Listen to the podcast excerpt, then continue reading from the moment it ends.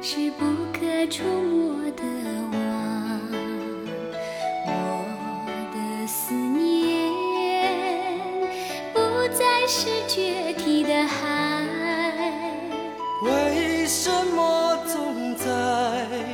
那些飘雨的日子，深深的把你想起？ Hello，大家好，欢迎收听最新一期的《马探长与池子》， Hello，大家好，欢迎收听最新一期的《马探长与池子》。您是？我是陈佩斯，您都不认识了？你怎么又陈佩斯了？哎，那你说我说就是朱时茂。哎呀，没想到你这个浓眉大眼儿的家伙也干了播客了哎呀，行了， 每回都得整个活儿是吧？啊这个说回来啊，我是池子，啊！我是陈小二，对，他是马探长，马马小啊二，马小二。今天呢，我们想聊一个最近上映的这个，叉站上上映的叫对啥呢？叫《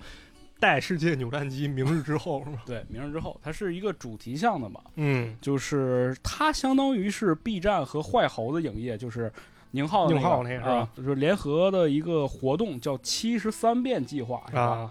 啊，因为你大家也知道，这个宁浩其之前有一个“七十二变计划嗯，”，培养了很多这个电影圈的新人，哎，比如我们之前看那个什么《我不是药神》，嗯，这个导演叫什么来着？文牧野，文牧野，就是这个计划里出来的。哎，对，其实他推了很多这种新人导演啊，然后拍了很多比较好看的片子，尤其是这一次他是和 B 站合作的嘛，嗯都以这种短片的这种短剧的形式来上线到 B 站上面哎，啊、然后这个系列呢叫做《明日之后》，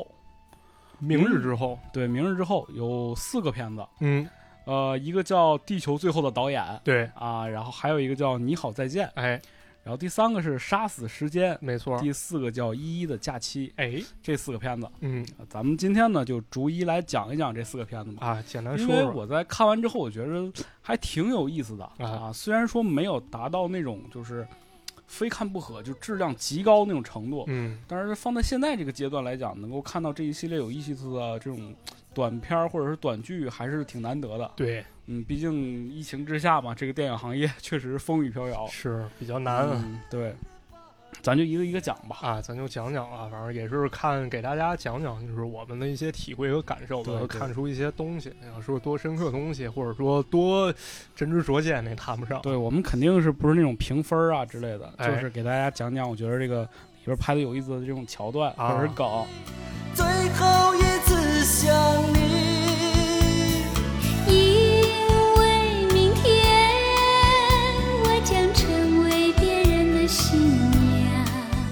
首先，我总体来讲，就是我最喜欢的还是他的第一个片子，啊叫《地球最后的导演》。啊，地球不是有个叫地《地球最后的夜晚》哎，吗？对对，比干的那个电影嘛，啊当时这个宣传很热，但结果出来都骂街那个。啊，这个就是《地球最后的导演》，对，讲了一个什么故事？讲 了，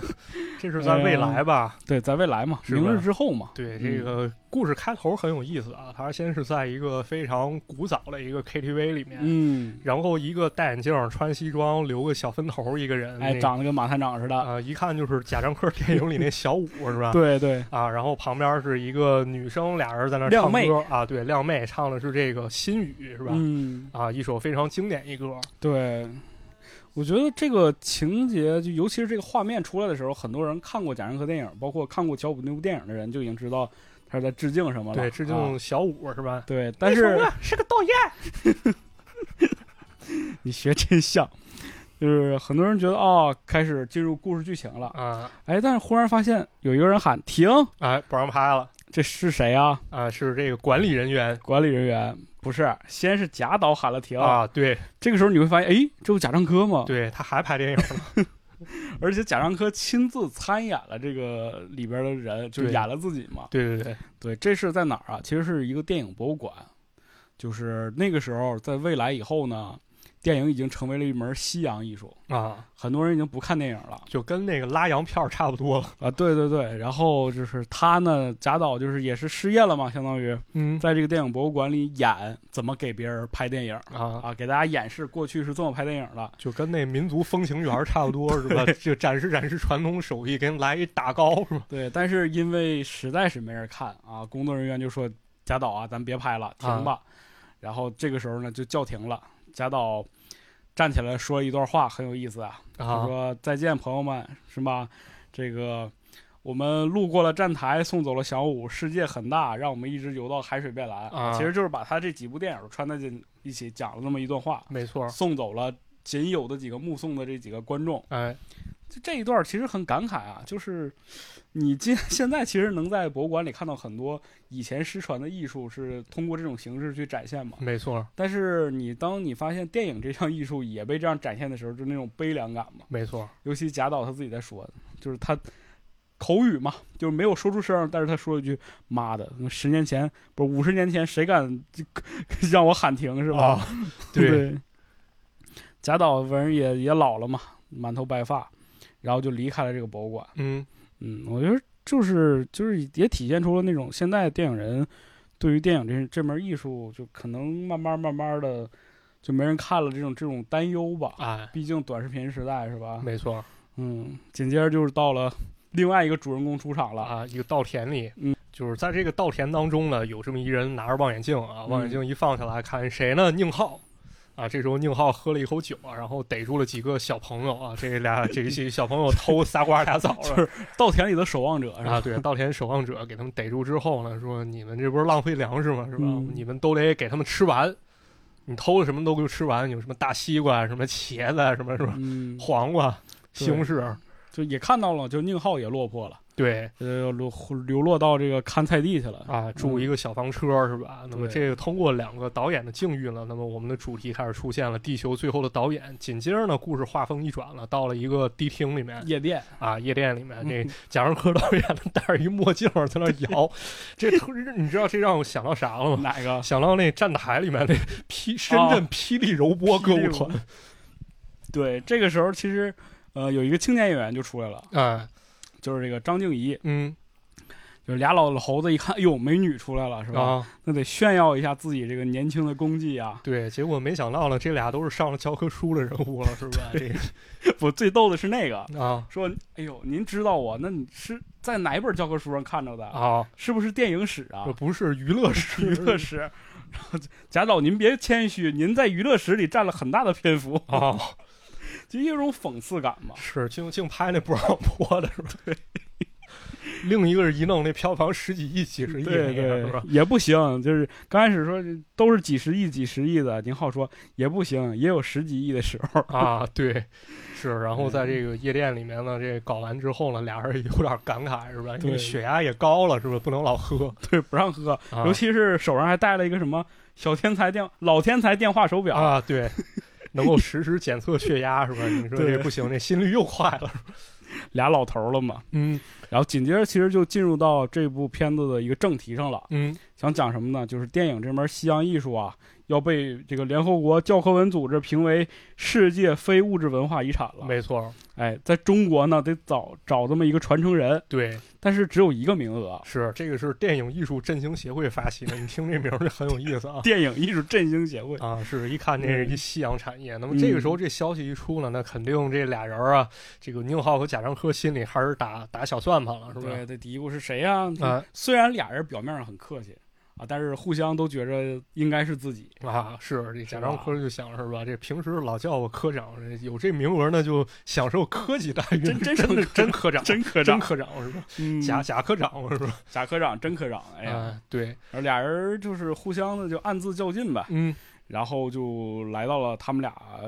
自己的家里，对，其实相当于哎，这个宁浩也跟他说了，说你呀、老贾，你想想当这科长，你得投其所好啊，没错你得给人就是这个，听说这后生喜欢吃饺子，啊给人做个饺子，啊，或者是什么整点醋之类的。对，整点好醋。嗯啊，正好这一段呢，通过在贾樟柯家里面呢，就是树立了两个比较好玩的矛盾啊。 对，首先第一个呢是贾樟柯在看书啊，说这书写的真好，然后一看这书是啥，就是他自己写的，叫《假想》， 对，一本电影手记啊，这个学过广播电视编导的人应该都看 过。主要是刚开始没有露这个书名儿，没错，镜头就是看到贾导在这嗯对写的真好，一看什么假想，哎，是。然后另外一个矛盾是什么呢？就是贾老家有个机器人啊，对未来 了吗？没错。那贾老他是山西人啊，是吧？他肯定爱吃面食，对对对，但是呢，这机器人就非常刻板的，一定要求这个面和水比例是多少，然后俩人较上劲了 啊。就是我们经常讲那个笑话嘛，叫面多了加水，水多加 对，俩人就一直加是吧？一直在那儿拉锯，这好像也说了，阐释了一个主题吧，就是当下这个科技已经非常发发达，但是人文方面好像并没有跟上，是很吧？教条嘛。啊，对，非常教条，非常刻板，是吧？对，反正挺有意思的 嘛。啊，但是呢，这机器人儿啊是宁浩送给老贾的，没错，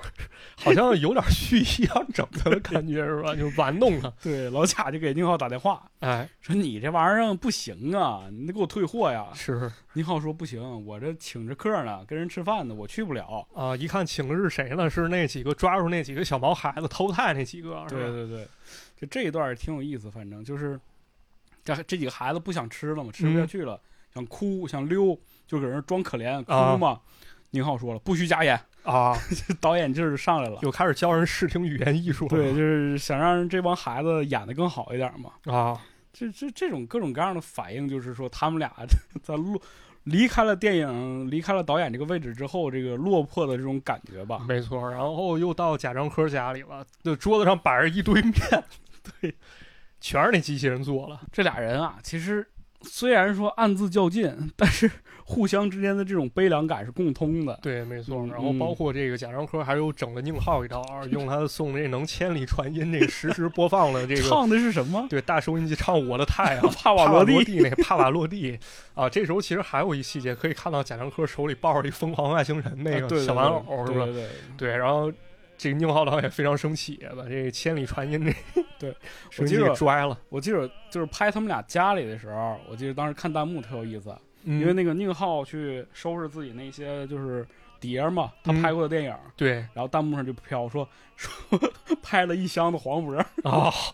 然后到那个贾樟柯那边儿，这不是一墙电影海报嘛，啊说拍了一墙赵涛，啊！赵涛， 对，反正这俩人嘛，就是都是有一个御用的这个演员嘛，是，那么俩人互整这么一波，到底是为了什么呢？然后咱们就可以看出来啊，两个人又开始找自己之前这个拍过电影的一些海报啊，包嗯括一些音像制品啊。然后他们开始找自己宝贝，那么宁浩呢是从地里挖出一箱酒来，对，然后贾樟柯呢打出打开一酒柜啊，但里面不是酒，特全是特特高级，我以对为是红酒呢，对，其实全是醋， 你知道吗山西人嘛，对，对然后这俩人呢就开始拿着礼物啊，就是尤其这宁浩老哎师骑个农用 三 轮车去给领导送礼去了，对，这个农用三轮车贯穿始终，反正啊嗯，挺有意思的。来到这个就是咱们提到的电影振兴协会是吧？，对，哎呀，这俩人开始跟领导攀谈，没错，这里边还有一小彩蛋，啊就是他们就是说说想找一个人嘛，啊，那就看谁体格好。对，体格子啊好 还提到了说这个管虎导演好像体格也挺好的。啊，贾樟柯说说虎子最近不行了，腰不行。对，腰不行， 我早就跟他说这不太行，让他注点意啊， 俩人就开始比拼这个谁身体好嘛。对一个说自己这个能喝酒，啊，一个人说自己就是这个他不喝了，因为啥要保持身体健康。啊，对，然后又开始给人干体力活了，是吧？应该搬的都是一些展品啊，有这呃电影胶好像片。对对对，就是还有一李小龙，一做的非常不像的一蜡像，是吧？扛着上，都属于是文物了哈。，哎对，结果给腰还还给闪了，是吧？哦呀，然后呢，又比什么呢？比体力，比对吃饭比吃饭啊，这个时候挺有意思啊，就说这个他们来到一个洋汤馆儿，没错，这个电影振兴协会的这个会长嘛，相当于他就说了，说哎，咱这洋汤馆儿不错，啊，刚被这个评为也是这个非物质非遗文化遗产，对，然后烧饼还是米其林三米星星的，三星的，然后就看这俩人也暗自较劲嘛，这表现身体好那是能吃嘛，是吧？这对廉颇这个是吧？廉颇廉颇老已矣上能饭否否？了，是吧？这俩人开始狂吃羊 汤，就是那一些南方朋友不怎么吃羊汤，应该不知道这体验，就是对羊汤就是这烧饼吃，啊，你吃肚子里还是要发起来。对，而且啊，羊汤不只是汤，里边有什么羊杂、羊肉啊什么，其实挺满满当当 还的。有粉丝，尤其就是烧饼吃的发起来，你是要吐的可能。吃的俩人呐，实在是就一就是后来就展现就是这个 宁浩扶着墙。对，举着这个就是举着这个那什么帽子搁那扇，然后这贾樟柯呢是我缓缓，我缓缓一会儿再吃，但这个时候呢，就传来了一个噩耗，对，说今年的这个这个一个名额呀，就给这个非物质文化遗产这个名额呀，啊不能给电影了，啊，给什么了？给这个 木工的人工授奖 啊，母母猪的人工收音技术啊，对，熟悉赵本山的小品的也听过一个叫“母猪的产后护理”，拿嗯哎错呀妈，书了拿错书了，这挺讽刺的啊。其实就是说这个这个也挺正确的，我觉得，嗯，就是科学技术嘛，肯定要先于步这个文化嘛，是吧？对他这分的挺奇怪的，对这文化的根本这农业技术这也不搭嘎。反正都是非遗，对啊反正都是这非遗，俩导演一听这都抽过去了，不行了，血压上来了。 哎呀，俩人就双双被送进医院了。对，送进对，医院。这个时候有一个长镜头啊，啊就这个镜头也是拍的特别好的一段儿，候，哦、而且里边也说了，就是贾樟柯说说，尤其是不是刚开始是宁浩说嗯，说这个我不咱俩不会就死在这儿了吧？对，贾樟柯就说了说说耗子啊，哎呀，你不能死，电影也不能死，是吧？啊咱们俩还得往前走呢。对，嗯，就这一段挺感慨的，尤其是他们俩互相是这个说点心里话嘛。啊，对，说零五说那个二五年的时候金金鸡奖我没投，啊，对我说我投你了，其实没投你。对另一个说那次颁奖的时候，其实我也是我摁着你。 就那种挺逗的那种感觉。 对，然后这俩人进了医院之后，然后就赶紧观望啊我，赶这紧个时候挺有意思，还有一个话，就当时我看到的时候，其实心里咯噔了一下，好就是那个谁说，贾樟柯对着旁边那个小女护士说，说姑娘。把口罩摘了吧， 啊宁浩导演都看不清你的脸了。啊然后宁浩说说没事儿，我看得清。他其实瞄的是下面，是 吧？啊！对，当但是当我听到那个说把口罩摘了吧那一瞬间，就他好像表达的是，就是那个疫情好像过去了，啊，就是就是所有的东西都回来了，电对影对也对对好起来了那个感觉，是吧？就他可能想表达是那层意思吧，但是就他又又用一个戏谑的方式把这个事儿遮过去了。对，给呈现出来还挺有意思。然后这这俩人住进医院之后俩，人确实没私 了，对，本来就是进那个医院之后呢，本来有一人快不行了，被推出去，以为是这俩导演一个，结果发现俩人在旁边看戏呢，说对刚推出那是啥？好像是是个搞搞话话剧的剧的嗯吧， 另一个说啊，我还以为是搞摇滚 的，挺损的。对，确实就是话剧和摇滚比他比电影先死了嘛。对，说明这俩都不都都不太行了，这俩行当对是吧？ 但是那一刻也也挺感人的，就是总我总有那种感受，就是宁浩说说，哎呦，我还有挺多电影没看呢。啊，是想看的没看，最后呢就嗯返璞归真嘛。这俩人在《心雨》这首歌的背景下，这个 来大撒把是吧？坐着这农用三轮车，对对对，他们干嘛去了呢？去海边了，啊，这儿有这么一个电影自选车啊，就是你花五块钱可以自选电影，然后在那儿看。这俩人就开始又较上劲了，是吧？说对贾樟柯就得看点文艺的嘛，啊，对看点有艺术气息的，什对么《小城之春》啊对，什看么《小的。城之春》，这嗯宁浩就非不干看《少林寺》。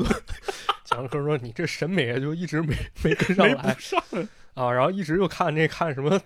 塔可夫斯基是吧？对，是吧？说那个我其实一看那片儿就想睡着，这其实也说中了好多广播电视编导学生的心得是吧？尤其是尤其是你像那个我之前做科幻嘛，然后就看那个《太空漫游二零零一》，啊，看一次 睡一次。是，其实我也有这感受 啊。哎我呀我跟我太太第一次约会，你知道看啥电影吗？啥呀？看的应该是一新浪潮电影，叫《五至七十的克莱奥我都没听》说 啊。过就是我看这电影，我上了八趟厕所还是五趟厕所，不行，第一次约会不能上那么多厕所，啊显着咱腰不好。不是没法儿 太那什么。对，然后那个贾樟柯也说了，说看看看武打片儿，那不如看这个什么黑七泽武士明嘛嘛，是吧？ 啊，看人这武打片儿拍的，啊，说听听听不懂了，日本话是吧？那不懂不会看字幕，然后又要看那南北少林是吧？也是李连杰演的一电影、对，我觉得这一段话其实就是也是一种讽刺吧，啊，就是很多人用电影装逼嘛，对但是有很多人是只是追求观看的那种快感嘛，，对就是两种这种相加结合，才是一个人就是对于这种电影艺术的这种喜爱程度没错，是正常的一个是状态。等到最后，这俩人看了一部什么电影呢？一这个这是一个梗啊，这是一个广播电视编导生一说了，就是知道一个。对对，就是什么呀？就是火车进站。对，这应该是卢米埃尔兄弟拍的一部默片，可以说是世界上最早期的电影，也是对第一部可第以一部说电带着影商业性质的电影嗯啊，因为它公映是收钱的，对，然有后一个说法嘛，就是这个镜头当中每一个人都是主演，对然后所以同时每一个人也都是配角。对，嗯，同时呢，还有一些非常经典作品。有时候我也开开玩笑啊，就是有的人非常装逼的跟我说，他看的什么从来不看商业片儿，都看文艺片儿，啊因为对对对， 不够纯粹，然后说是一堆文艺 片儿。我就说，其实那个在电影产生之后，后来十年。就是这一个阶段的电影，我都不会看，因为不够纯粹。我最喜欢的片单，嗯你都看？啥呢？水浇园丁、婴儿荷塘、工厂大门、火车进 站。 纯粹就是就是到头了就。对，到头儿。但是相信呢，这两位导演呢，在最后这一幕，其实不是我这种戏谑的心态，好像是一种返璞归真了，因为一好切像都回不去了。 对，就是那种过去曾经电影是从这儿起步的嘛。对，那我们倒不如就回到那个最初的起点，是吧？重新再经历一次这个电影带给我们的美好。没错。哎，真的，就看到这儿的时候，其实有点感动。对嗯，啊，有些感慨吧，就是电影一开始被发明出来，它可能是一种记录性质的一东西是，啊。到后来，比如说《战舰波将鲸号》呢，是不是有有那个敖德萨天梯，不是那个蒙太奇概念开始被嗯发扬光大了？对是吧剪辑，对，包括到后面越来越加发展，不同类型片开始诞生，然后包括再到现在开始各种蓬勃发展，是对吧？再到那个时候，电影已经没落了， 对，这挺有意思的吧？因为我在看完之后，我就觉得这个片子其实很大一部分程度就是拍给影迷看的，是里边儿藏了很多这种彩蛋，尤其是你看过这两位导演电影的人，是吧？你像里边这些他提到的，比如从一开始到中间穿插着这些各种道具啊、各种各样的东西，都是这些两个人的电影彩蛋。聂爽啊，是个导演小五嘛， 啊，嗯，咱们之前节目开始也提到了，就是在这个疫情当下，电影行业是吧？很多其实电影院根本就没法开，对很多人走进不了电影院去看电影，同嗯时很多这种项目呀也没法去拍摄，哎，就电影真的挺难的。现在，是。嗯，反正能支持就支持吧，就是感觉其实还有一点啊，就是尤其上两期节目咱们说了这么一概念是吧？嗯就是说这个评价的门槛在哪儿？啊，对对对，对，其实这派生还有很多问题啊。当然，不可否认，评价是你一种权利，但是更重要的一点就是怎样让权利不被去滥用，而是更好的运用它。我觉得这是一个更对值得探讨的议题吧。在这个片子里，在夜店那个时候，嗯，贾导不跟那个年轻的女孩也说了吗？说我经常跟媒体说，不要过度解读我的电影。 啊对，是是有这嗯感觉，过度解读这个也是存在了一个现象，是吧？对对，反正也有一点吧，就是真正去喜爱，你真正想加加大话语权的，你就嗯花钱嘛，是吧？就 去看吧。对当然，这期并不是广告植入啊，只是去是想讲一讲。就是觉得挺有意思的吧？对，你就去嗯为他买单吧。你要真的关心他，你要想让他变得更好呢，可能就是需要放弃一些被滥用的东西，是吧？嗯真正去关心他，去关爱他，是吧？对，像这两位导演一样是吧？嗯其实这两位导演就一一直立志于在培养这些电影新人嘛。对你像这个贾樟柯，他一直是有这种平遥电影节，对是吧？然后宁浩是一直在做这种什么坏猴子，就是他们自己公司这种就是创业扶持计划。对我觉得他们都是有这种想把电影这门艺术推广下去、延续下去这个心的。对，哎呀，而且这里面我也发现了，宁浩演的确实挺好的，是是吧？是贾樟柯，你感觉还是有点那种不自然的感觉，但宁浩他 演的特别自然。是， 挺逗的啊，挺逗的挺挺有意逗思的啊。对，一个相当于是送给影迷的一个片子吧，哎反正就就是是地球最后的导演，对还是那希望，希望 他们不是地球最后的导演。，对，哎呀，也希望大家就是感兴趣去支持一下，是吧？你要嗯真的喜欢，是吧？支持自己电影，对自己喜欢电影，对对对，对是吧？？就是特别切身的一个一个一个行动了，一个嗯行为，是吧？嗯，那说完这个呢，咱就进入到下一个短片儿。对叫啊这个短片儿也挺有意思的。对，叫你好再见，是吧？哎，你好，再见。啊，你这好里边儿再这见两个演员啊，应该是大众比较熟悉的了。啊是谁？我不太熟悉，一个我不太是张子枫好啊。啊，另外一个就是郭德纲的儿子郭麒麟。郭麒麟是吧？啊，哎这个我知道。对，张张子枫长得是真好看，也不至于啊，真真好看，我我真觉得特别特别好但看。是演技好。对，这两个其实虽然说是呃刚刚入门电影行业，但是我觉得这两个人演技都在线。对，其实郭麒麟演的也不错，就是对对我嗯对对他印象特别深，就是当时德云社有一活动，嗯，我大概初中那会儿看的，那时候那个郭麒麟还是一小胖子呃，对，啊，戴着一紫框眼镜， 没想到后来变化会这么大，是吧是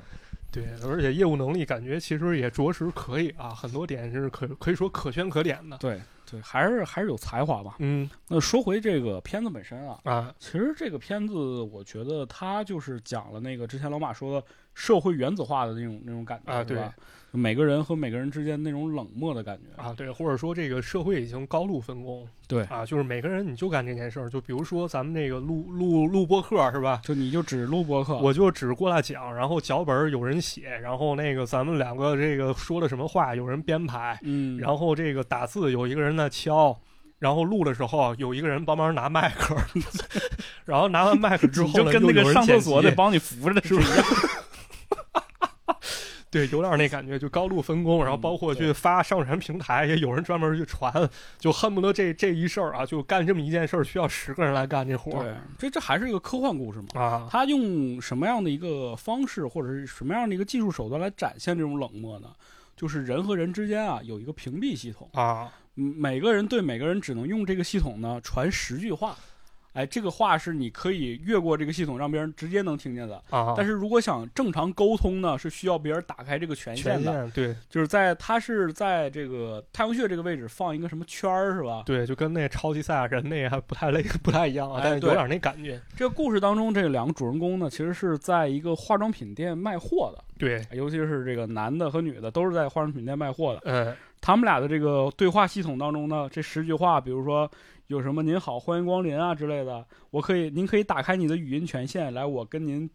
继续的或详细的沟通一下这个产品是什么。啊，对，这个得进一步解释一下啊，嗯就是这个人有十句预设，然后这十个是上限哎，啊。你要想设计别的，比如说我第一句设计“你好，池子”，嗯，然后又另外一个人来了，比如说叫叫马子吧，那、然后这我这十句话满了的话，我就得把这个“你好池子”换掉，嗯，然后再输入“你好马子所以他们写的一般都是这种通用语，”。对，通用语，因为目的是什么？其实我个人理解啊，它有点像微信申请哎，第一句话是吧？啊，对，您人得通过你了。您好，才行我叫什么什么，对，你好哦什么什么，我要干什么什么，是吧？对啊，所以这些你得尽可能用好这些资源，才能让更多人搭理你，是吧？它相当于把这个就是社交网络、社交媒体这一套东西搬到现实当中了。对，可以看出来，可能也是当下那个节奏确实很快，是吧？对对对很快，就是大家不愿意浪费太多的时间在这种沟通上，对，就干好事情就行了。对，而且我们也看到，比如说像女主角，她会有一条就是救命，有一啊条这个专门的一条语音就是救命，对，这个是很重要的。我觉得如果在那个社会下，其实这一条每个人应该都会设置一个，嗯嗯，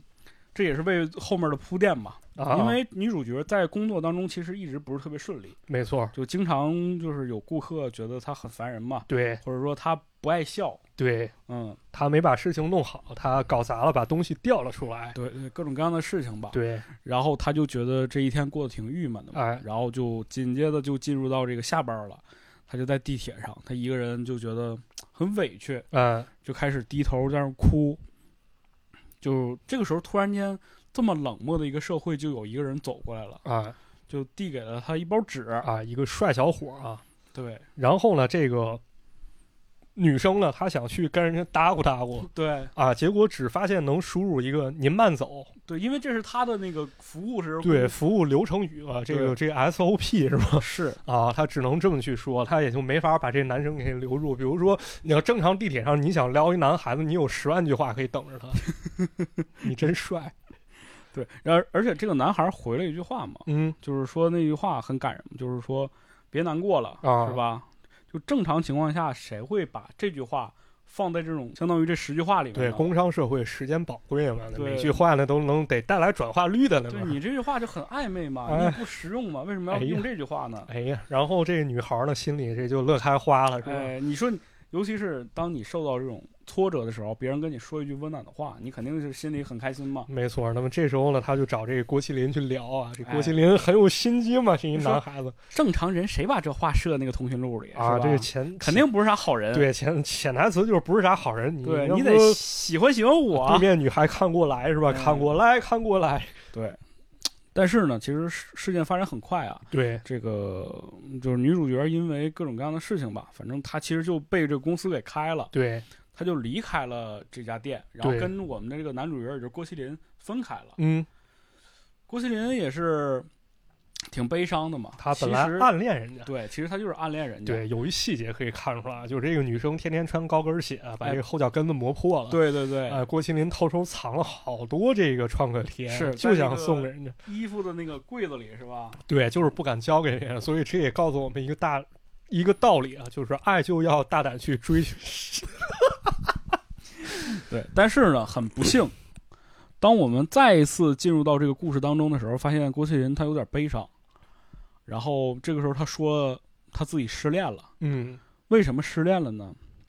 肯定不是因为他走了，对如果要在的话，那就继续的去追求人家嘛。，对，继续去，啊而是我们的这个女主角，也就是张子枫饰演的这个人，她死了，啊，去世了。对因为什么呢？因为在有一次，就是说这个通勤路上比较挤嘛，对他就被挤挤挤倒了，然后不是没有办法说救命，郭麒麟就来到了这个殡仪馆，因为他发现这个人没有紧急家联系人，啊也没有家人，紧急联系人呢添的是他的，对，其实也暗指了，就是说这两个人其实互相之间是有一些情愫在的。没错，郭麒麟就来到这个殡仪馆，然后领到了他的这个纪念，就是未来的那种各种各样纪念的骨灰啊之类的嗯什么东西。这个时候他就听到了一句话，嗯，因为他很悲伤嘛，对他就听到有人说：“别再难过了，是啊，吧？”他一抬头发现，哎，我们知道这个人其实就是当时给这个女主角递纸巾的那个人。啊，他为什么会把这句话放在这个栏目里？是因为他就是一个殡仪馆的服务人员，对他没要错一直跟别人说，安慰别人。对，可能也出于一种习惯惯性吧，但是这个女孩呢，她就把这个希望投到了他身上，觉得这是一真爱啊。然后其实之前还有一个细节啊，就是这个女孩儿可能她开始精心打扮，觉得可能嗯在碰见那男生、是吧？包括她想跟那男生交流，她需要腾出一句话，她把“救命”那句话哎哎，给删除了。这就是就是最危险的一个事儿嘛。对，导致她可能在遇害过程当中呢，没有办法去直接通过这个救援信号去取得别人的权限，那么她嗯说话别人就听不到，了，对，对不对？所以呢，就是在影片的最后，其实他郭麒麟也遇到了一个在地铁上表现的很悲伤的一个女孩儿，对，然后这两个人呢都把自己的这个屏蔽打开了，哎互相交流了郭麒麟之前的这一段经历，哎包括他和这个女主角之间的事情。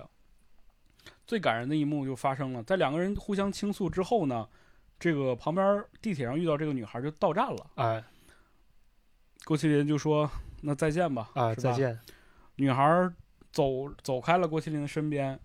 但是转身突然间又回来了，啊抱了一下郭麒麟。哎，没错儿，哎，就这一瞬间，其实就是嘖那种温暖，那种就是人性之间那种相互呵护的那种感觉又回来了。，对然后你发现这个画面突然间就变亮了，对，因为之前一直是那种灰暗的世界，没错儿。这个时候在车厢内就环绕了一种就是欢乐的声音嘛。哎，就好像就是车厢上有好多，就比如穿着这个大大胖子厨师服对衣服对的这么一工作人员，都是吧在这个短片之前我们看到过的这些演员，对嗯，然后就都回来了，都在这个车厢当中就欢乐的一起交流啊。对，就发传单什么的，这在平时可能是一个很烦的一个动作，但对是在那种情况下，这反而成了一种稀缺，是吧？嗯，哎。在欢声笑语之中呢，这个郭麒麟又看到了这个他当时吸引的女孩儿，嗯啊对，一个两个多人是吧，偷偷的都互相笑了一下。哎，多么悲伤的故事！，对，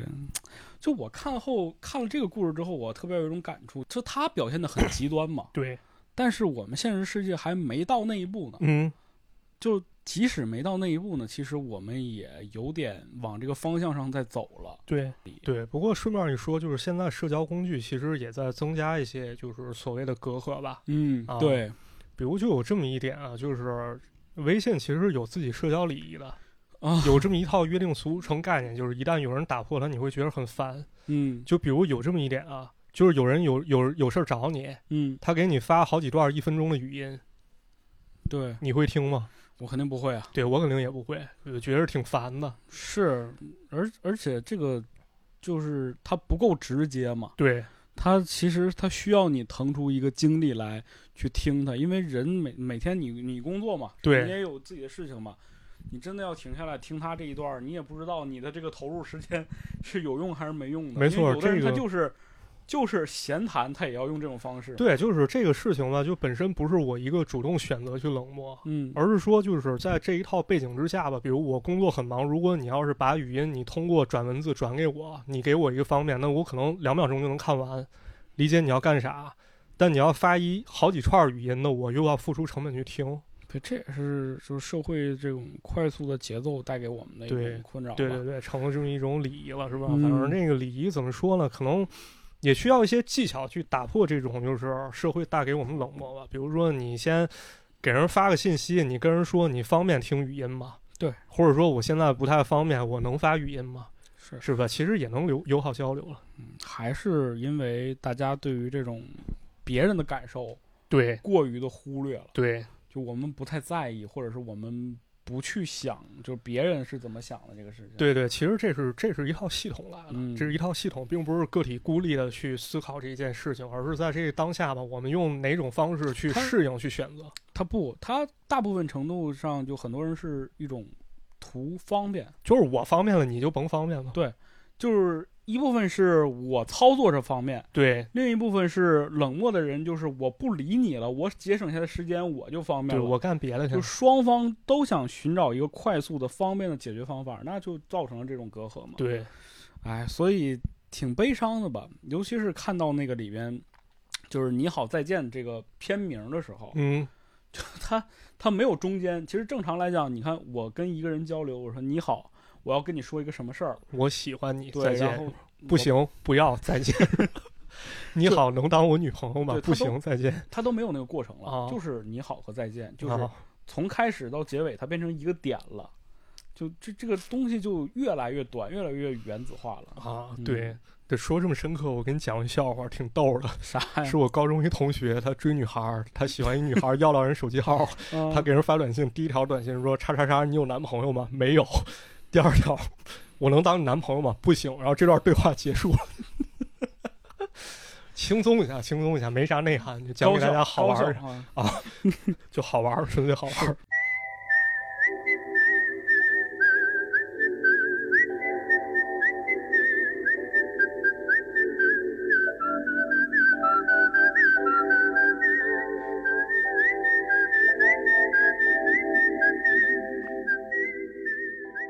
哎，这说回来就是第二个故事嘛，对，太沉重了啊。太沉重了，那就讲点儿这个就是荒 荒诞一点儿的啊好这个这个第三个故我事我，杀死时间其实这个故事还挺简单的嘛，嗯，就是在未来世界，人类都已经是吧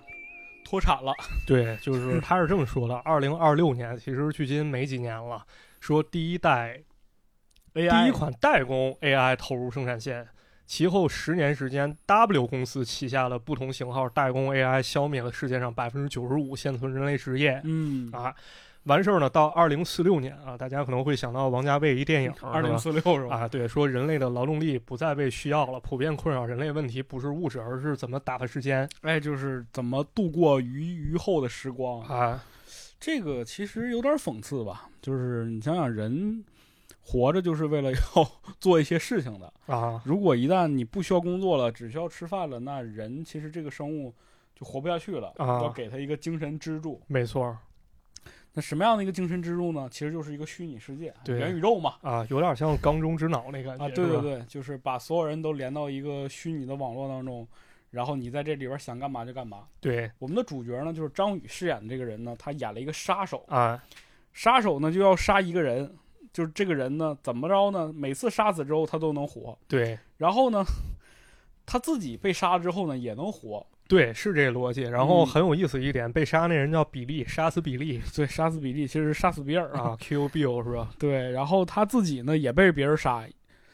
被一个女人杀。对这个女人每次杀的时候呢，都让他把眼睛闭上，啊，啊、就是把眼睛闭上，你就能看到一个其他的东西，哎，其实相当于是卡 bug，对，是在卡 一 bug。卡一个 bug。对这个女士想证明，就是说她自己有一次死的时候，她就看到了一个东西，看到了一个房间对，卡到这 bug 了，然后看到了一片这个跟青原树海似的，是啊、吧？对，然后呢，这个男主角呢，他自己也看到了，哎，这个是怎么回事呢？哎所以相当于就是回到了他这个现实世界。对他的现实世界这个屋子，其实你看到那个时代，因为你已经不需要在现实世界当中就是有多种丰富多彩的嘛。没错其实你这个世界就已变成一个黑屋子了，哎，黑箱子。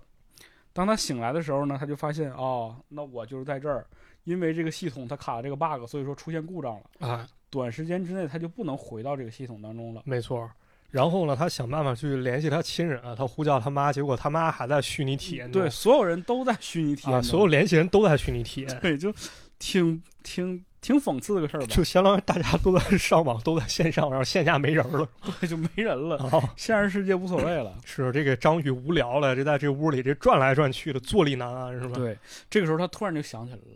哎，那杀死我那个人是不是他也是一个活人啊？哎我们找找他吧。哎他就记得这个，他恢复过来的时候，那个服务机器人跟他说了，啊，说同样有一个人也遇到了这个 bug，哎，啊那个编号是什么？对，他就想到应该是那个杀我那个女的。是。结果这俩人网名一个叫无形杀手，一个叫铿锵玫瑰俩人就在虚拟世界当中就是又见面了嘛。啊，行，他这个相当于是一个独立的这种聊天房间、是聊天室是吧？啊，这这玫瑰这名儿也挺有意思，让我想起国产零零七里面啊，啊，我不是杜鹃，我是她的女儿玫瑰。杜鹃上个月已经嗝屁了两个人就见面了嘛。啊，然后他们俩就在这里边聊天嘛，对互相的这种喝酒啊、聊天、跳舞、打发时间。啊，对但其实你发现，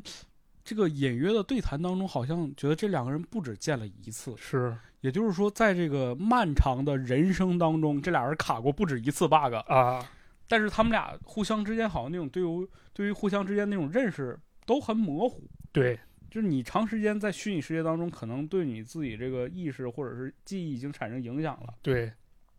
两个人就暗生情愫嘛，嗯张宇就很主动嘛，就说说这个你你是吧，就是咱们俩就在一块儿聊呗。对这个女的好像就有点想走的意思。。对然后呢，就说那不行，咱俩吻别吧，啊，就你别那么着急走，咱俩吻一别。这个吻别呀、真的是漫长 而又太太刺激了就俩人这个画面是个长镜头啊，啊就俩人亲在一起啊，亲了大概能有两三分钟、三四分钟是对，把吧？人搂着亲，什么扛起来亲，什么对跪着亲，跳着舞、转着 转着圈圈儿儿亲亲，其中始终这俩人嘴没分开。对嗯，就，哎呀，这个镜头反正看的我当时有点生理不适 吧，但是最终还是这个两个人分开了，啊，这个女生离开他了。张宇其实就有点陷入到这种就是情感当中了，没错，他这一次没有回到虚拟世界当中，嗯，而是推开了自己的房门，哎走到外边去了。他看了几个屋子，发现这个每个屋子里的这个人都在虚拟世界里，对然后每个屋这个背景还都不太一样。对最后他就想找那个女生嘛，他就在这个空旷的、硕大的这种像机房一样的这个场景当中，就不断的奔跑，对最后到这儿就结束了。啊嗯，而且他这个整个关人那一屋子是跟硕大一迷宫一样呃对对对对啊，差不多。然后这故事到此结束了到此结束，啊杀死时间嘛，啊，就是我我我有点理解他想表达的是什么，就是那种就是人类在进入到没有目的之后的那种空虚的那种表现。是它里面不还提到过一个实验嘛？嗯，啊，关于老鼠一实验，二十五号宇宙，啊，二十五号宇宙就是给老鼠充足了食物和水，嗯，然后让它们不断的去繁衍，然后不断的就没有生活压力。对，但是后来老鼠好像都变颓了，都死了，也啊不再繁殖了，啊最后就都都死去了嘛。啊，对，可能也是一个高度发达的物质世界，但是缺乏精神享受所带来的一种负面。对，这和那个《黑客帝国》的那个里边儿理论是一样的，嗯就是当这些机器人掌握了用人类这种生命体去发电之后，它为了让人这种个体能活下去，才塑造了那个矩阵嘛。对，就他发现人只要没有生活目标了，他就马上就会死了。是对，它不只是说给它提供养分这些东西，这些东西是必要的，但同时还有一个东西更重要，就是活下去的意义。啊，就这一点吧，就是感觉“杀死时间”的这个这个名字，感觉就像，如果你有无尽的时间，那其实你就被杀死了。其实你就想想你小时候放假的时候，你第一天可高兴了，到第二天、第三天还是高兴。你尤其是让你家里给你困在家里，你啥都不能干的时候嗯啊，或者说实在是你家里给你让你野去，嗯，你随便疯跑疯玩儿跑两天你就啊，也觉得没劲了，对，还是得干点什么。嗯，这是挺有意思的吧？就是感觉，其实未来好像这种这种，我觉得有一天真的会达到这种状态。可能是对，因为其实现在人类的这种物质已经极大的开始满足了嘛。是，虽然啊，虽然有很多地方还是在贫困，还是在饱受战争和饥饿，但是你会发现，这种发达国家或者很多国家已经就是高福利国家，它已经有这种困境了。对，嗯其实我感觉也在和一个命题有关吧，就是人活着的意义到底是什么？对，其实这个东西很难去真正解答，嗯呃，很难去言说。那么其实就是因为这个意义到底是什么，可能每个人有不同定义吧，也就决定了他这一辈子怎么过。对，是。那这个男主角，我觉得他最后那段奔跑，其实就是在寻找自己的目的嘛，是啊寻找活下去的意义是什么嘛？对，但是就反过来说，如果失去意义人生，或者这生活你最后发现它本来就没有任何意义的话，嗯，你是去赋予它意义，还是说接受这一切，然后就就拉倒了，就这样就回到那个虚拟世界里，啊？就继续的就是消磨时光嘛。对，这也是一问题啊。不过这个想的还是比较长远啊，还对是操，先解决温 饱再说先吧。解决温饱再说 吧。嗯，啊那我们就讲到这个最后这一个故事，第四个故事了，没叫错依依的假期，啊，一一可能很容易让人想到杨德昌那电影、啊，嗯对，就叫一。依依嘛。很多人评价很高啊，说看懂了《一一》这部电影呢，也就相当于看懂了中国人的家庭嗯啊，或者说这些人之间的一种关系或关联啊。人和人之间的这种纽带。没错，那说回《一一的假期》这个片子吧，这个小演员呢，就是在这个《庆余年》里边演范闲的那个演员，对是吧吧？？你一看就很眼熟啊，我总对感觉这特像我家楼下这孩子。然后呢，一的假期就是跟我们一样嗯，啊，小的时候是吧？就放假了，大家都很开心嘛。对，而且很开心的是什么？你会在假期当中遇到一个陪你玩儿、陪你见识很多有意思事物的一个人。对，这个片子当中呢，这个人就是老爷，对，这老爷呢，应该是一个经历过八零末到九零初的这么一老人。呃，对，因为后面的剧情我们会看到他小时候生活那个时代，是吧？对，可以说是比较多姿多彩了吧？嗯那么咱们就得看一下咱们现在这个当下，它是一个什么样环境啊？当下的这个依依啊，他所生活的这是一个像是蜗居一样吧，对他的这个小房间里摆的到处都是东西。对父母呢也比较冷漠，就是他妈是因为怀了二胎，一直在卖货。对，带货主播，对未来带货主播，他爸呢是这个一直在这儿写代码， 有点像程序员是啊、吗？就对，疯也狂写。也不理他，反正就是虽然是假期的，但都没有人陪他玩嘛。对，而且可以感觉出来，这是一个实用主义至上的一个时代。嗯啊，人人都不会务虚，人们已经就是抛弃所谓的美食了，对而是去喝一种类似营养液的东西啊。对，然后或者是吃一个什么胶囊，对，嚼嚼乐胶囊，说吃了以后你就这个不用吃别的，就你可以理解为鲜豆， 对，就是鲜豆，你可以理解。解为鲜豆啊。然后就是感觉这是一个人人都在忙碌，都在创造效益，但是整个没有情趣的这么一个时代啊，对，一没个社有会情绪了。啊。其实有这么一细节，就是这个小孩儿他做了一个类似 3D 打印机的东西。嗯嗯，啊，他能打印出来以前的菜对，啊，但是大家都说这东西已经是过去式了，没有是吧用你啊，不要我们搞吃这胶没用囊就的东西好了嘛。啊，是，其实有点像以前小时候，就比如说你爱听点八九十年代老歌，你同学啊说你不听那什么什么轮儿海是吧？ 你不整那非主流是吧？那你就要慢慢被时代抛弃是吧？对可以对说大家都是一致向前看，而不是说向后去看一看之前的事情。对，这是跟咱刚开始做播客的时候一样嘛。哦对人说你不做短视频，你做这个是吧？对，你这嗯舍舍本逐末。哎，但是呢，这个孩子为什么他会喜欢这些东西呢？对因为他有一个特别有意思的姥爷。啊，这老爷他老爷就是一很有意思的一小老头儿是吧？对，姥爷因为是从那个过去的时代活到现在的嘛，嗯他就把那些过去的那些传统的东西呢，告诉给了这个孩子。啊，对，同时他也对这个有用和无用啊，就是实用主义至上的这么一个东西，作为一做了一个解说啊。嗯，他说，只有聪明的人才会知道那个无用的意义，哎，是，我觉得这句话特别有深意。啊也许没有意义本身就是一种意义，对对，是吧？尤其是这个姥爷教他做菜嘛，对教他做菜，这孩子一看，哇，这是土豆，这真的是西红柿，就是感觉好像那个时代真的已经见不到这种真菜了。对，一吃家伙太好吃了，是吧？嗯而且那个做螺蛳粉 儿是吧？做熏螺到家里不行，那一吃，我靠，惊为天人是吧？对，这当中有一个情节啊，就是这个妈妈其实是被这个螺蛳粉的味道已经给吸引过来了。啊对，想要吃，刚要下筷子，但是那边一直在喊什么什么下订单、对订单、订单一、订单二，就是就是又被给拽走了。对，又给拽走了。那么之后呢，又发生什么事情了？因为咱们这个片名叫《一一的假期》，是吧？哎，他就是以这个假期天数为主导，是吧？对，这个他的姥爷呢，就领着他，比如说去做那广播体操运动啊，就是什么一是二三 四，全身运动啊。这个想法我以前做操的时候，总想办法掏下来，也是挺有意思啊。然后对嗯带着这一一去种这个植物啊，然后带他去见识很多很多好玩的东西，然后包括带他去调酒，哎，调七尾巴酒是吧？对啊然后还把他爹给醉倒了。因为他爹这个工作太沉迷了，完哎全不顾手手边这个喝的东西是什么。没错，但是呢，就在这个时候啊，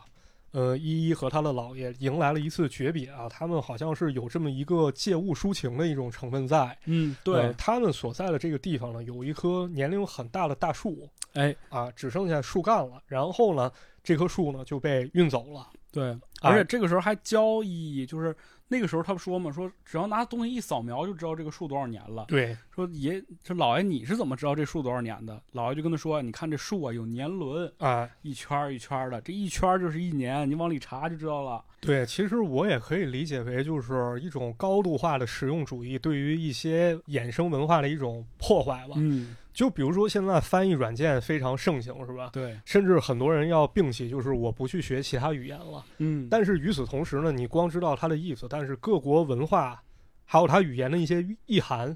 可能就会被人所忽略。哎，这就是为什么有翻译家嘛，对就是因为人家了解了那个语言背后的东西，所以说他翻译出来的那一份，就是把它转化为了你们熟悉的文字，就更有意义、更有价值。没错。然后这个时候呢，老爷也说了这么一些话啊，说很多重要的东西，比如回忆，它是扔不掉了，对就好比这棵大树一样啊。但是下面的一个悲伤时刻就到了啊，他的姥爷走，了，姥爷走了，就说的是什么呢？就是说那个时代啊，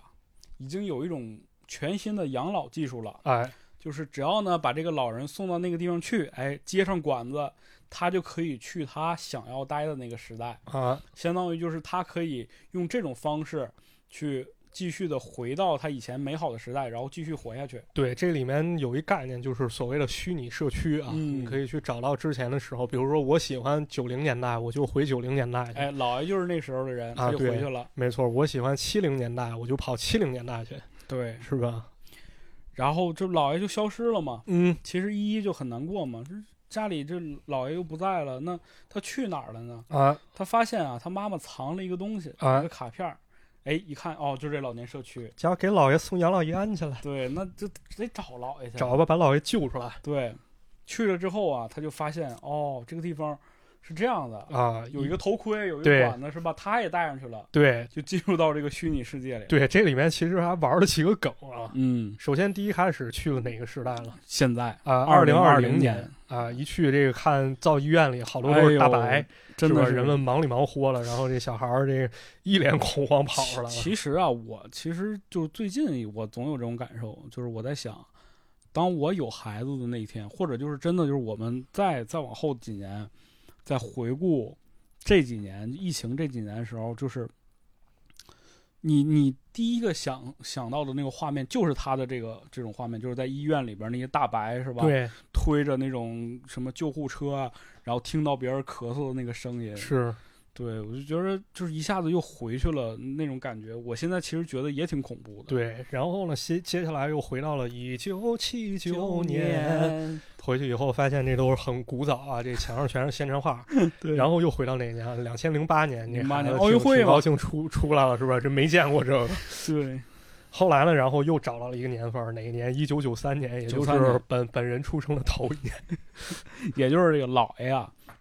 回到那一年，对，哎，在这儿呢，他碰到了这个系统还没有完全固定下来的这个小时候的姥爷。啊，对，咱们先看看这里面有什么场景啊，就是可能对于咱们那代人吧，说熟悉也不不那么熟悉，因为它嗯可能还是比较古早一些吧，像砖砌的房子、对，刷着绿漆大门、嗯是？吧？还有那个放蜂窝煤拿那个砖头，还有石棉瓦垒的那对个还放有煤这那地个方，街边儿是理发的，对，街边儿理发的，然后拿那种锅炉烧水的，嗯，还有就是晾着那白菜叶子，小孩儿骑着那木马。是吧？对还有那种就是铁皮做那胶水桶，对，是吧？就这个其实对于我们来说可能相对陌生吧，但是可能、就是、但是也见过。对，也见过，也见过，一说都能知道，可能就是还是有一些能够找到的一些感觉在吧。对反正就是在这个时间段呢，他跟姥爷经历了一个比较美好的一一个下午吧啊，相一当个于是重逢啊，就看见了跟嗯一小孩儿， 跟人家玩玻璃球，对，那就是他姥爷，因为这个一一之前他姥爷教过他玻璃球对啊，他很轻松的就把那帮小孩儿给赢了，是吧？嗯然后这时候他姥爷也跟他说了很多感人肺腑的话啊，但是也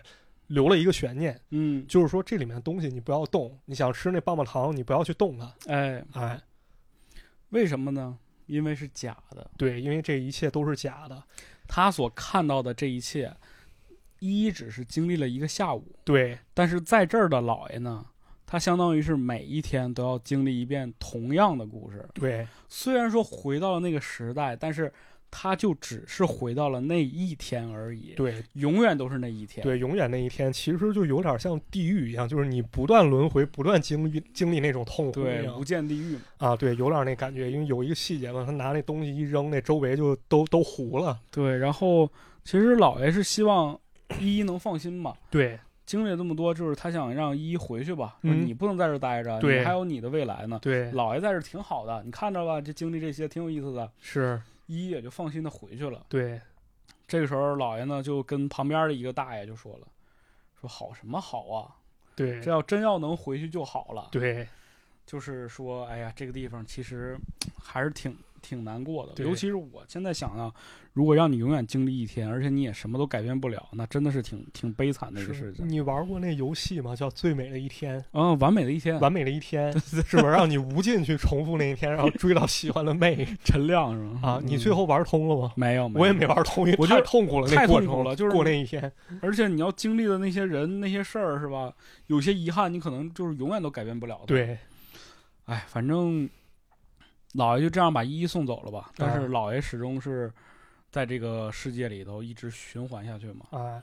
呃，主要这里面其实可能也有一个误解啊，就是这个爸妈会觉得把姥爷送到那个时代是一个非常明智的选择，他能对嗯获得他的快乐，但是子非鱼焉知鱼之乐也。而且姥爷有一个考虑，就是嗯因为我们提前也说到了嘛，妈妈其实是怀了二胎的嘛。，对在这种未来环境下，其实房子的空间是很小，对，很小 了，而且也是很很贵。我感觉你不可能说因为这个生了二胎买一个大房子，肯定也买不起这一家人。是其所以实说，姥爷就想把自己这一块地方腾出来给未来的孩子用。对，其实这姥爷也像好多就是咱们传统意义上的老人是吧？就是为自己倾尽一生，然后最后通过选择牺牲自己，给下一代创造更多机会。对呀、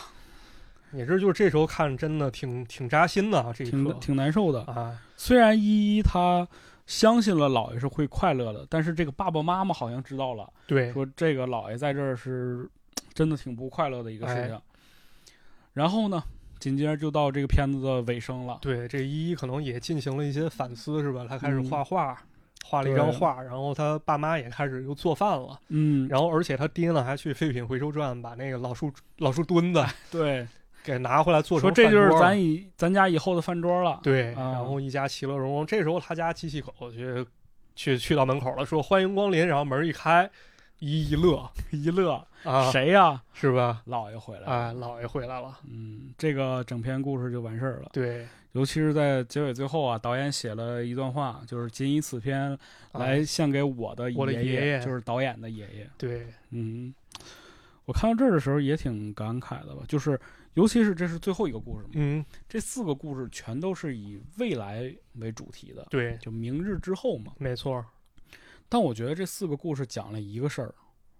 就是我们在写未来的时候，或者是在描述未来的时候，其实是想怀念过去。嗯其实是想回到我们曾经喜欢的那个过去。嗯，你像疫情也好，我们希望回到疫情之前；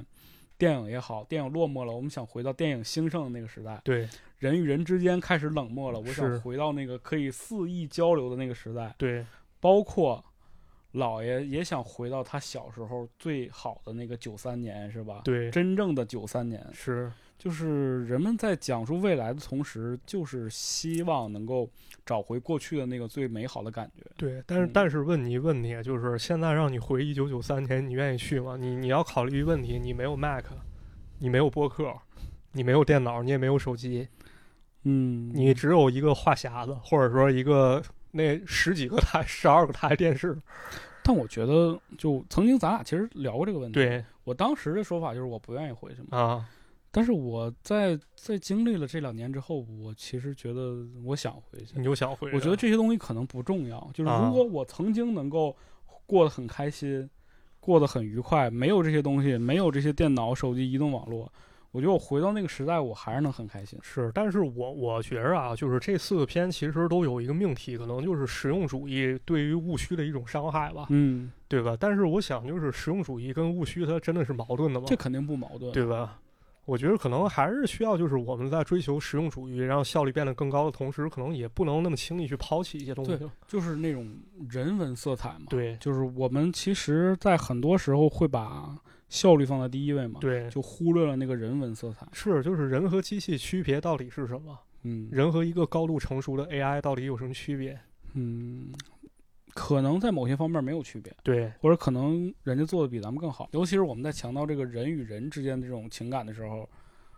就是可能机器永远都无法达到吧。对，嗯可能从这个角度来看，人和高度人工智能那么区别还是挺大的。嗯，所以未来不一定美好。未来究竟是什么样呢？也不太好说、啊。对就像咱们看《铁臂阿童木》，它是一个五六十年代那时候就已经开始流行的作品，对，当时描绘的是二零零三年。你会发现，其实很多东西并不是线性发展的。或者是说，我们当时都以为未来应该是那样的，对，但事实上未来肯定不是你想象到的。是你想象到的绝对不是未就其实有点像国王用金锄头那 个来。 那感觉是吧？就咱们以前可能小时候想象这这车，以后发展那车就在天上飞了对，啊！那社会那高度发达之后，那好吃的就摆在路边儿，那车你随便骑。嗯，但你没想到还有一共享单车这东西还是要收费的，是吧？挺挺感慨的吧？对就是看完这个《明日》之后，我觉得那如果有《明日》之后吧， 对，就是如果能有一个好的未来的话，我们还是希望能够用自己的努力，或者是用自己现在这些做出改变，让它变得更好吧。对，或者说学会享受当下吧，因为其实你看到未来那么高度发达的时候，其实人的一些思想吧，或者说情绪还是不会变的。人好像有这样一个毛病，就是哎人说就是贱，对对对，就是就是贱，就是你一旦拥有了所有，你就一定还要再找点事儿。你是说哪个渣男吗？ 不是，就是所有人，我觉得这是共通的吧。 对，就是你不满足是一方面儿，同时就是人总想找点缺陷。 对，对，就是各种美的东西都出现之后，你就觉得缺陷的是好的。说的哲学一点儿，就是越有阴晴圆缺。嗯，所以说这个生活是要变化的。对对，你就永远都不能说只看着一方面儿。对贾导也是吧？贾导也也是经历过这个。就是困难和挫折嘛，面对是过很多批评。对，那爽啊，是个导演。哎呀，挺有意思的。我觉得对这几个片子吧，就是可能没有大家想象当中那么精致，对但是确实说了一些内容，啊，还是是挺值得。如果大家有时间可以看一看的，是，嗯其实可以看出这几个电影成本应该都不是特别高。肯定不高。啊，嗯，好多大场面其实没表现出来。对，这尤其是你像杀死时间那一段，就是那个杀人方式什么的，全都是用动画展现的。， 对，那成本应该也不是那么低，也挺高。而且那种霓虹灯的那种赛博朋克那种状态，好像就是一个不知道谁哪个地方的夜市儿。 啊，是有点那感觉，但其实整个可能胜在立意吧，但是情感是真实的。啊，胜在一些小的细节，或者说胜在一些故事的一些